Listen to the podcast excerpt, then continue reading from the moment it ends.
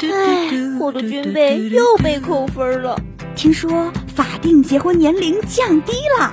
Siri，给我讲个段子呗。哎，我的快递到了。嗯，开完会了啊。席卷生活的无趣，让我们一起还聊到底。超级班会，填补你的脑洞。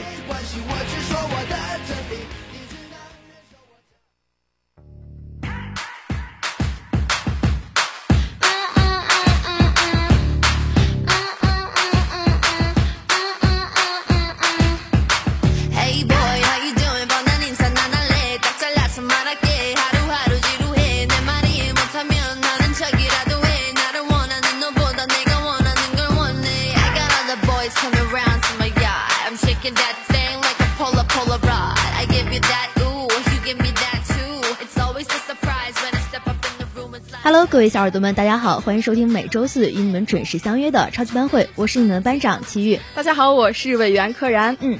那么本期超级班会呢，也是我们这一学期的最后一期超级班会了吗？嗯，没错。那么今天呢，也是二零二一年十二月二十三号，那么距离二零二二年呢，还有将近一个星期的时间。确实。那么不知道我们委员最近有什么样的感想呢？那其实说实话，我觉得我在这段时间最大的感慨就是时间过得真的挺快的，因为我们这个学期一开学就纳新，然后各种的呃活动，以及我们前段时间的这个呃趣味运动会嘛，然后跟我们新来的弟弟妹妹们就是这个相处的时间就过得又开。心又快，对，其实我也是有这种感触哈，因为我感觉我上一秒还在去年的这个年度总结里面，但是下一秒呢，就马上转到了今年的这个年度总结，真的不得不说，这一年过得真的是非常的快。嗯，那刚刚班长也是提到，我们今天这期节目也是我们这个学期最后一期超班了嘛。嗯，那其实说实话，我刚刚在大厅和我们的班长对稿的时候，就已经有点 emo 了。那你是一为什么 emo 呢？呃，那我们马上就要迎来我们的期末考试了嘛。那结束之后呢，就要迎来我们一个多月的寒假了。所以说，这也是意味着我一个多月就要见不到我们可爱的班长了。啊，其实我觉得你说这些话的时候嘛，真的是有够违心的哈。嗯，因为我们两个这么了解你是什么样的人，我能不知道吗？啊，我已经表现的这么明显了，是吗？那当然了。嗯，那其实我个人感觉吧，你这个 emo 不是因为你有一个月的时间见不到我，嗯，而是因为这个期末考试周马上就要来临了嘛。对。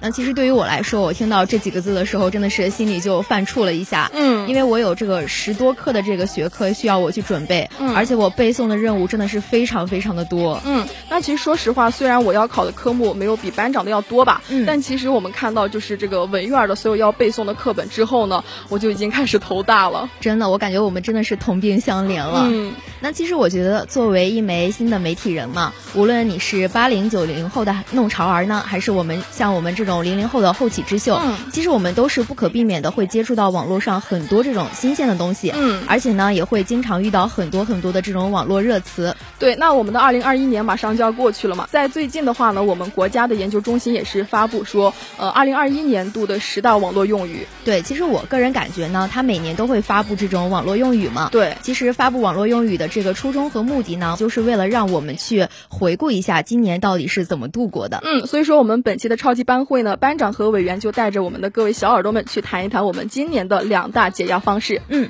那我们刚刚谈到了这个十大网络热词嘛，嗯、那我们首先来说第一个网络热词叫做“觉醒年代”。嗯，其实我提到这几个字的时候呢，马上就脑子里面想出了那个《觉醒年代》这部电视剧嘛。对，那我们今年也是我们中国共产党成立的一百周年。那我在今年的二月份看到这个《觉醒年代》在央视首播，嗯，那在这一次也是首次的去全景式展现了我们的新文化运动，还有我们的五四运动以及中国共产党创建的各个历史进程。对，其实也是非常符合年代主题的一部电视剧了嘛。嗯。啊，那其实我们刚刚委员提到了非常非常多的这个专有名词嘛，就让我想到了前段时间很多这个考六级的哥哥姐姐们，他们就在说啊，这个六级的翻译题呢也是有关于中国共产党的，嗯、真的看到之后就真的让人头大了。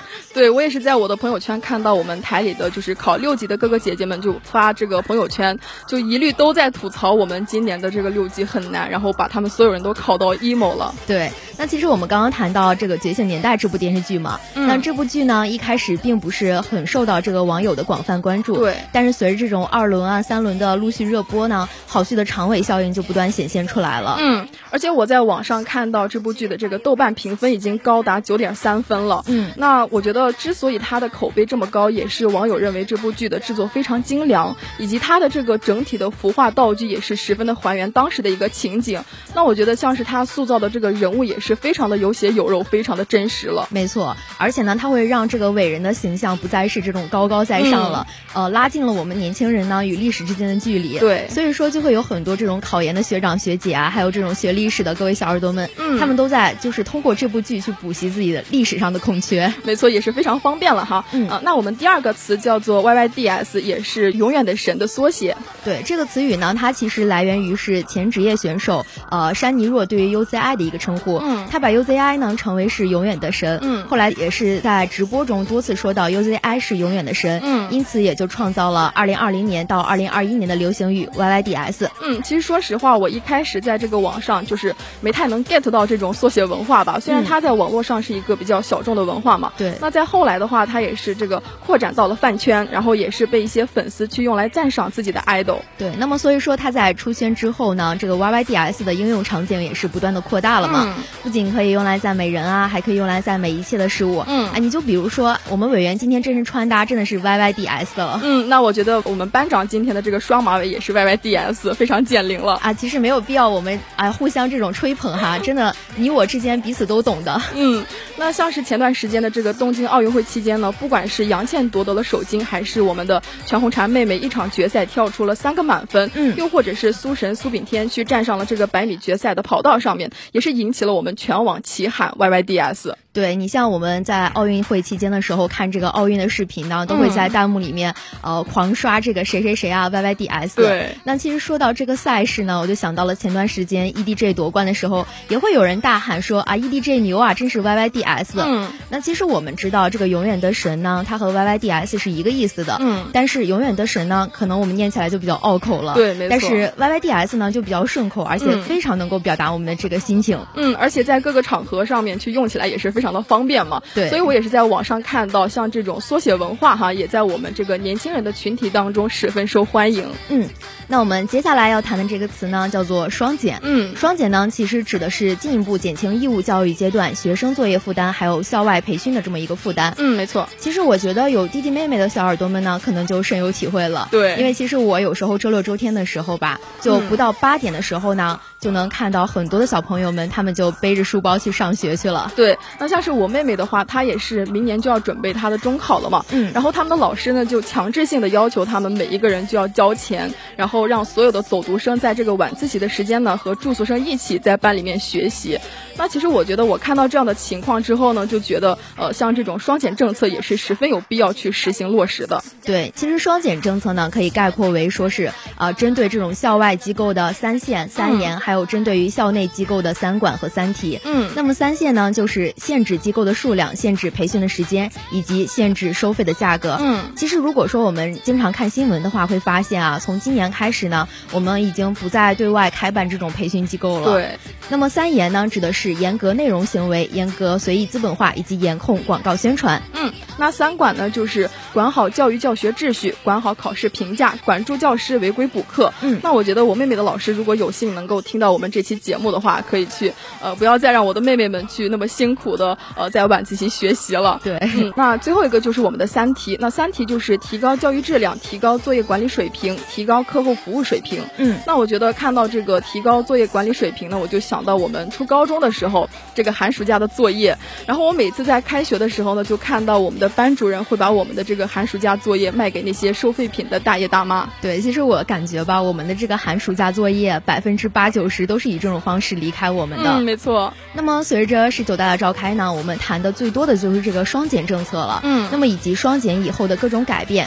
其实我觉得这种政策它之所以被提出来吧，根源就是因为与我国的人口老龄化不断加剧嘛。嗯，所以说人们的这个生育意愿就不是很强。对，那么生育意愿不强呢，很大程度上就来源于抚养孩子高昂的学费啊、辅导费。嗯，而且我觉得这种双减的目标呢，也是使学校的教育教学质量和它的服务水平进一步的去提升。嗯，然后这种作业布置也是更加的科学合理，也是为了去减轻学生的负担，那同时也是去减轻家长的负担了。对，那我们接下来要谈的这个词呢，叫做破防。嗯，那破防呢，指的是破除防御的一个简称。嗯，它原来指的是因为在游戏中突破了这个对方的防御嘛，嗯，所以说使得对方失去了这个防御能力。对，那像是在现在网上的话呢，它反而是指这个遇到一些事情或者是看到一些信息之后呢，在这个情感上受到了很大的冲击。嗯，就是内心深深的被触动了嘛，嗯、心理防线就被突破了。对，你就比如说前段时间有一个新闻说孟晚舟回国了，网友都破防了。嗯。还有比如说啊，我看到一个就是非常感人的一个段子啊，或者是感人的一个故事，真的是破大防了。嗯，那接下来要聊的这个词呢，对我来说，呃，比较冷门吧。虽然说我也是经常在这个网上冲浪，但是呃，我在今天这期节目之前，就是刚看到稿子上的这个内容的时候呢，就觉得。这个词我怎么没有看过？就有点疑惑吧。你这么一说，我还是想听听到底是一个什么样的词。嗯，那这个词叫做元宇宙。那这个词呢是诞生于一九九二年的科幻小说《雪崩》。那这个小说呢是描绘了一个比较庞大的虚拟现实世界。那在这里的话，就是人们可能会用这种数字化身去控制，并且也是相互竞争，以去提高自己的地位。那到现在看来的话，我觉得也是描述的比较超前的一个未来世界。对，其实像我们刚刚委员说到的哈，他觉得是一个比较冷门的一个知识吧。嗯，但是对于我来说，我这种有内涵的人啊，当然觉得他对于我来说真的。啊，非常熟悉不过了哈。嗯，那在这里呢，也是给大家去科普一下元宇宙。那准确的来说呢，元宇宙它并不是一个非常新的概念，嗯、它更像是一个经典概念的重生。嗯，那你就比如说我们刚刚委员说到的呀，它在九二年的时候就已经诞生了嘛。对。那经历了这么二十多年之后呢，就在这种扩展现实啊、区块链啊、云计算以及数字孪生等这种新技术下的一个概念的巨化现象。嗯，那我刚刚听到班长说了这么多，就是我之前没有呃接触过的一些比较。专业的名词也是可以感觉到我们班长真的是做足了准备哈。当然了，嗯，因为最后一期节目了嘛，我肯定是当仁不让了。嗯，已经开始连节目都要内卷了是吗？那必须的 啊。那其实我也是做了一点点准备的了。那我在这个网上也是看到，这个元宇宙呢是一个与现实世界平行并且相互影响，那同时也是始终在线的一个虚拟世界。嗯，那人们在这个基础设施完善的这个虚拟世界当中呢，就可以和现实的物理世界一样，呃，去全方位的实现这个身份的认同、货币交易。以及这个社区的归属感，到这个职业发展等一系列的个人社会的需求。对，其实我非常赞成我们委员说的这些东西哈，嗯、看得出我们委员在私底下真的是下足了功夫，想要压过我了。嗯，没错。哎，那其实我觉得你这些说的吧，都是你从外界去获取的一些知识。嗯，我吧就是。哎，我内在的内涵你懂吧？嗯，啊，好像有点懂了吧？啊，其实如果说我们各位小耳朵还是想深入的去了解一下元宇宙的话，啊，可以去某音搜索一下柳叶熙这个博主。嗯，那他呢其实是元宇宙短视频的一个代表人了。嗯，就是看完之后呢，你可以就是更加深入的去了解我们元宇宙。嗯，你像今年 Facebook 呀，还有苹果、微软、谷歌以及英伟达、腾讯、字节跳动这些国内外的头部厂商呢，他们纷纷都会根据自己各自的优势啊，对这个元宇宙啊进行不同的理解，并且加大对元宇宙的一个新的布局。嗯，那我今天也是在这个班长的科普底下呢，真的是学到了很多哈。那必须的，那肯定要更胜你一筹呀。好的，那接下来这个词呢，我觉得在网上除了这个 YYDS 之外呢，更加火爆的一个词叫做绝绝子。那这个词呢是有两个意思，首先第一个意思就是指某个东西太绝了，就是表示它好极了。就比如，哎呀，边伯贤今年的这个回归造型真的是绝绝子。真的，我们委员里面满脑子里面都是他的 idol 哈。嗯，那其实我们委员刚刚说到嘛，它有两个意思。那另一个意思呢，就是表示非常非常差，嗯、呃，常常用于一些嘲讽。嗯、啊，就比如说我们委员的大白嗓真的是绝绝子了。嗯，大可不必这么内涵我。啊，其实吧，现实中它多用于第一个意思嘛。嗯啊，那其实我就想说，我们委员这身穿搭真的那是绝绝子了。嗯，从你的话语间，我真的是感受到了你的敷衍。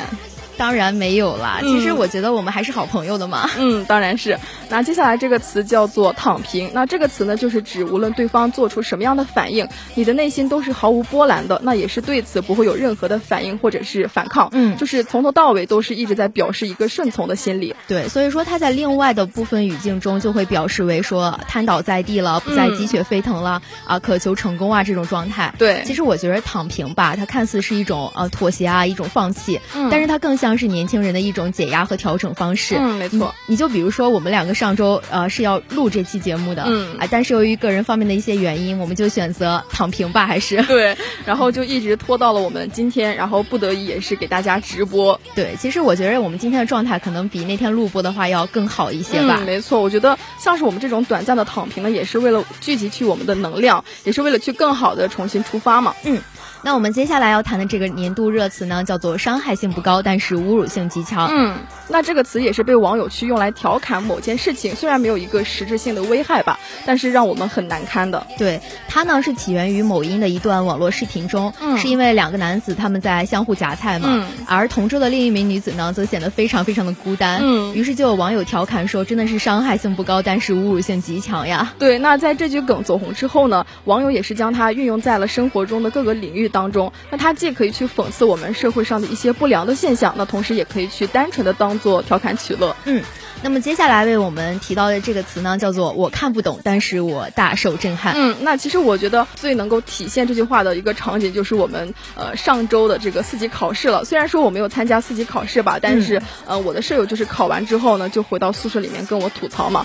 然后他就跟我说：“哎呀，今年的考试，嗯，这个翻译和这个作文，虽然说我全篇都看不懂，但是我大受震撼，是吧？真的是戳到我的心坎儿里面去了。嗯，那其实这句话呢，是源自于导演李安在纪录片里评价了一部作品的话，那他现在呢是多用于表示自己对某件事情的一些不解啊，以及震惊。嗯，没错。嗯，那我们接下来要谈的最后一个年度热词呢，也是我们作为压轴提出来的一个热词。嗯，其实我觉得是对我们整一个超班的一个升华了嘛。嗯，就是强国有我，它呢是源自于建党百年天安门广场庆典上青年学子的庄严宣誓。对，请党放心，强国有我。嗯，那这个词呢，也是青年一代对于党和人民去许下的庄重的誓言。嗯，也是彰显我们新时代的中国青年的志气、骨气还有底气。嗯。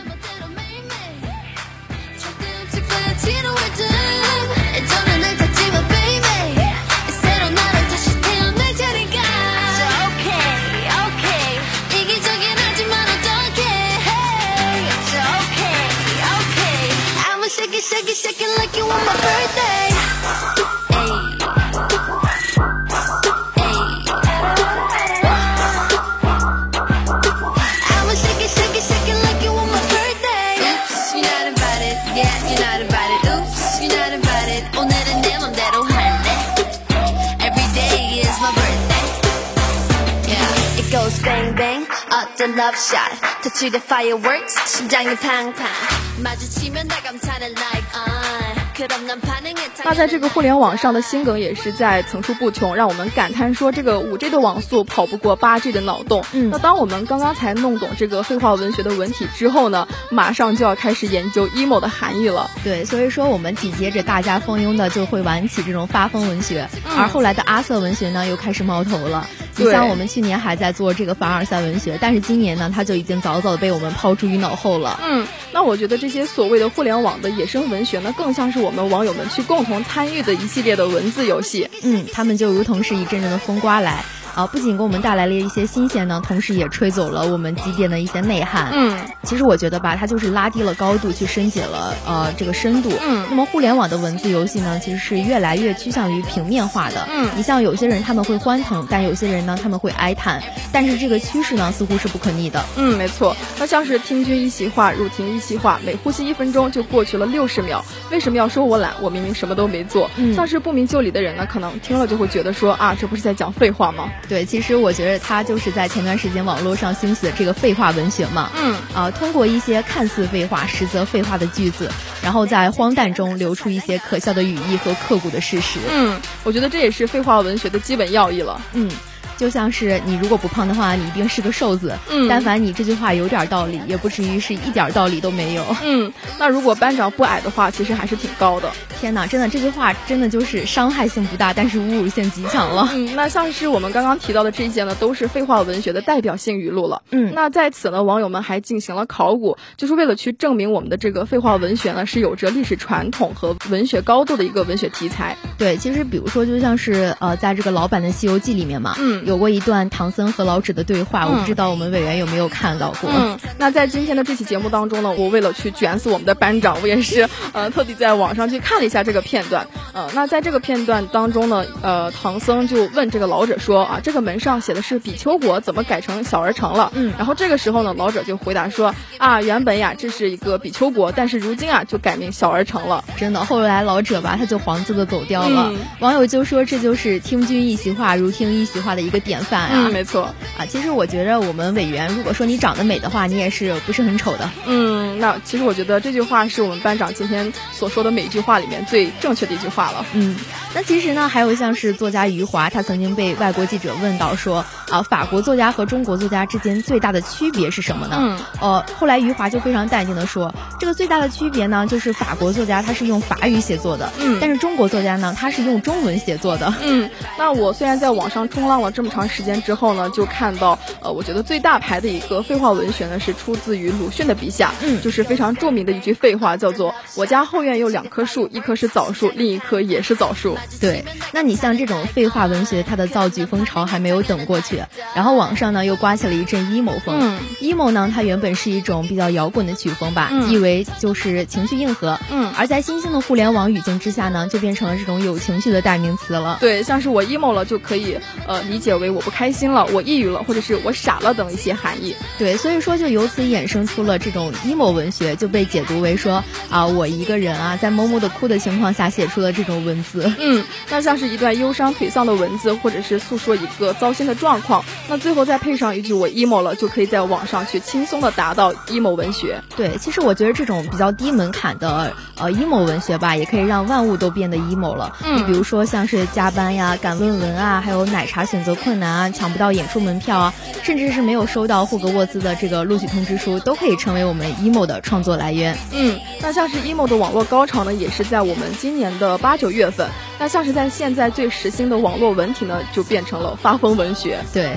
那么，其实我知道这个发疯文学它的起源呢，是有人在豆瓣小组发了一段以“我不发疯，我说什么”起头的这么一个文字。嗯，那其中呢是有着充沛的情感，还有无序的逻辑，以及十足的爆发力和感染力。嗯，由此呢就成为了我们发疯文学的一个标志了。嗯，那它的内容和形式也是不一而足的。那流传比较广的一句话是：“你以为我还会在乎吗？我在昆仑山练了六年的剑，我的心早就和昆仑山的雪一样冷了。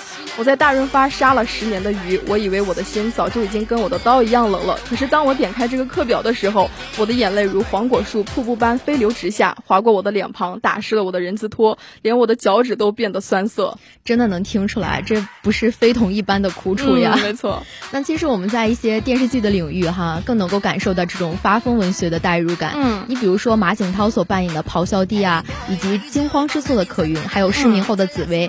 其实我觉得这种琼瑶剧中的人物，他们歇斯底里的时刻吧，就是发疯。文学的最佳代表了，嗯，而且肆意宣泄的情感以及咄咄逼人的语气，让我们这个发疯文学也是成功出圈了。因为它不仅仅是释放我们的压力，还能够非常轻松的去博得关注度，也是具有一定的实战技能的。对，就比如说有些人吧，他们就会通过这个发疯文学啊，去与电商的客服达成了这种售后的诉求。嗯，那其实之前我们很多人也会运用发疯文学去啊逼迫卖家给我们发货嘛。嗯，那么有人呢也会在网络上与杠精辩论，成功的制敌。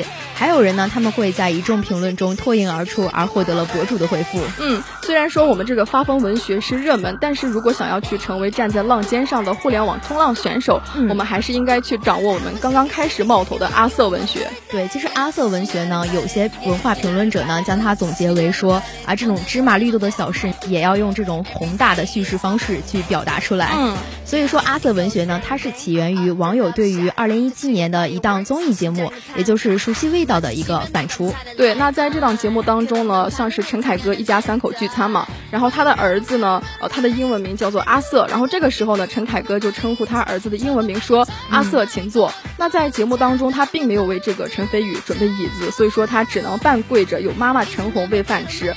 那一家人在这个饭桌上的发言呢，也是让阿瑟文学成功诞生了。对你比如说像是啊一点肉末也不算什么，但是当他们组合在一起的时候呢，你就可以看得出他们是风味绝佳的美食了。对，就像我们小时候吃的那个爆米花，那么小小的一粒玉米，它是小小的能蹦出这么大一朵花来，我就觉得它是有巨大能量的。对，就是这样一种非常普通的家常便饭呢，也要加入这种文艺还有哲理的思考。嗯，所以说这样一本正经的，就会让网友感受到了一种魔性抓马的气氛。嗯，其实我个人觉得，像是呃这种阿瑟文学，不仅仅是在网络上就是显得非常魔性抓马，反而还显得有点矫情了哈。对，嗯，那其实，在网友们的这个疯狂的造梗比拼当中呢，还产生了一系列的网络文学，叫做呃卑微文学，还有丫头文学以及戈登文学等等不同类型的网络文学。但也是因为这个应用的范围有限嘛，所以说也是为了这个形成席卷全网的风潮呢，就已经快要消散了。对你像互联网文学呢，他们是以野生文学的方式，嗯，呃后浪。一个个的扑面而来。对，去年我们还在网络上大行其道的这个凡尔赛文学，还有前年呢被玩坏了这种我不要你觉得，我要我觉得的名学，还有更早之前呢文体两开花的这个六学啊，这些前浪呢其实早就已经被拍在了沙滩上了，成为已经我们不再提起的过去时了。对，那我觉得将这些互联网的野生文学去上升到文学的高度，嗯，在我个人看来是言过其实了，因为他们在网络上充其量就只是一种有网友去发明并且参与。的一种文字游戏嘛，那这种互联网文化呢，当然也是一种快餐文化了。对，那我觉得正像我们的网友所说的，当我们这些普通人去弄懂一个新梗的时候呢，这个梗也就过时了。没错，你像我们用新鲜去压倒严肃，用梗料去替换内涵，用苍白去覆盖文雅。但是从我们这个个体上来看呢，其实这种互联网文化是没有营养，而且没有办法积淀的。对，就像我们委员刚刚说到的，它其实呃更新换代是非常非常快的。嗯，那也是从这个整体来看呢，在这样一个速成速朽的生成和消解之中呢，也是形成了一种难以逆转的事态。那也是通过文字的扁平呢，让我们的文化也是走向了扁平。对你像这些文字游戏呢，看似是非常眼花缭乱，而且异彩纷呈。嗯，但是你究其根源呢，它都离不开互联网的吐槽本质。对，所以说不管是像废话文学那样在呃重复的语义中让文字更加平庸，还是像发疯文学或者是阿瑟文学那样让我们的文字更加浮夸，我觉得他们都是对于这种高高在上、装模作样、道貌岸然的一种解构方式。对。其实我们之前有一个词吧，它叫做“人间不拆”，就是说啊，你人生艰难的时候吧，你就不要再拆穿了。但是我们现在就变成了“人间你却偏要拆个七零八碎”。嗯，网友们呢也就个个都化身为了反脚达人。嗯，好了，本期的超级班会到这里就要告一段落了，班长和委员也要跟大家说再见了，请同学们不要走开，下面请继续收听下一个板块，他的信。